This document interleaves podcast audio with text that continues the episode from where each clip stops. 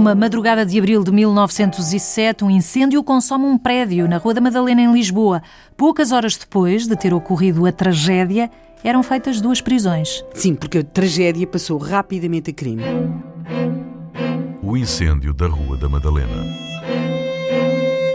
Tragédia porque naquela madrugada morreram 14 pessoas. Sim, é algo que marca tanto a cidade, mas tanto, que nós temos, por exemplo, desde votos de pesar nas câmaras dos deputados, a família real desloca-se ao local. 1907, uh, vivíamos em monarquia. Exatamente, a rainha Dona Amélia e o rei Dom Carlos, sendo que o, o infante Dom Afonso, porque o infante Dom Afonso era, uh, era uma figura muito popular no mundo dos bombeiros, e ele, aliás, usava frequentemente o seu veículo para acudir aos locais uh, dos incêndios e, portanto, o infante Dom Afonso chega ao local do incêndio, ainda o incêndio estava a decorrer. Mas depois vamos ter, nos dias seguintes, manifestações de solidariedade enormes por parte de tudo aquilo que se poderia considerar as forças vivas do país. Mas para lá desse lado da tragédia. Muito ao... rapidamente se chega ao crime, não é? Se chega ao crime. Mas e... porquê? De quem é que se desconfiava? Bem, quem é que é preso? São presos António Fernandes, o proprietário do armazém de sedas. Mas porquê é que se desconfiava desse homem? Eh, porque, e para já só temos desconfiança. Já também hum. é, preso um seu funcionário, um seu caixeiro. Vamos ver porquê. Há para já uma suspeita. Foi no armazém dele que começou o incêndio, há depois dúvidas. Ele estava vestido, porque ele vai aparecer ao doutor Paiva Curado, seu vizinho do primeiro andar direito. Ah, mas o doutor Paiva Curado acha que ele estava com ar vestido, como quem acabava de chegar da rua. Pronto, mas não é também por isso que alguém é dado como culpado.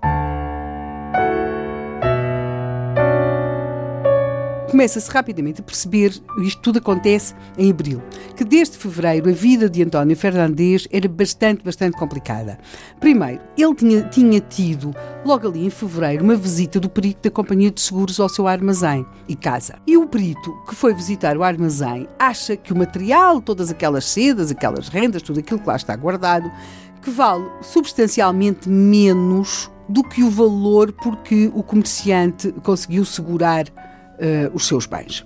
A par disso, o perito dos seguros também achou que a forma como aquelas fazendas todas estavam acondicionadas uh, tornavam-nas facilmente pasto de, de, incêndio, de uma tragédia claro. que ali ocorresse, de um incêndio. Hum. E, portanto, uh, muito sucintamente, o perito da Companhia de Seguros anunciou ao Sr. Fernandes que, em maio, o contrato ia ser rescindido por parte da companhia.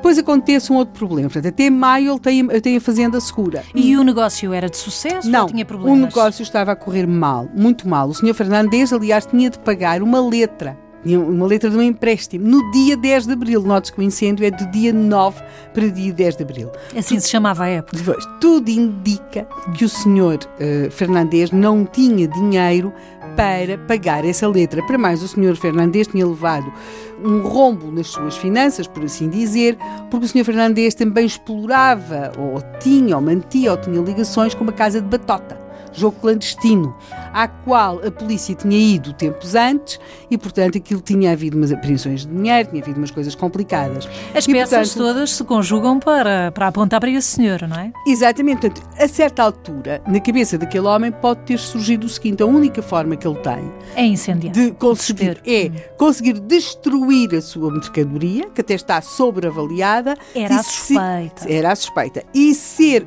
avaliada, ser indemnizado pela companhia de seguros, não é? Que ainda por cima lhe teria de dar uma avaliação elevada, porque o, o, apesar do perito ter dito aquelas coisas em fevereiro, que a fazenda estava sobreavaliada, só em maio é que o contrato iria ser rescindido. Portanto, a Mas certa o desespero altura... levá-lo-ia a fazer algo que poria em risco a vida de tantas pessoas? Bem, na verdade, o Sr. Fernandes nega.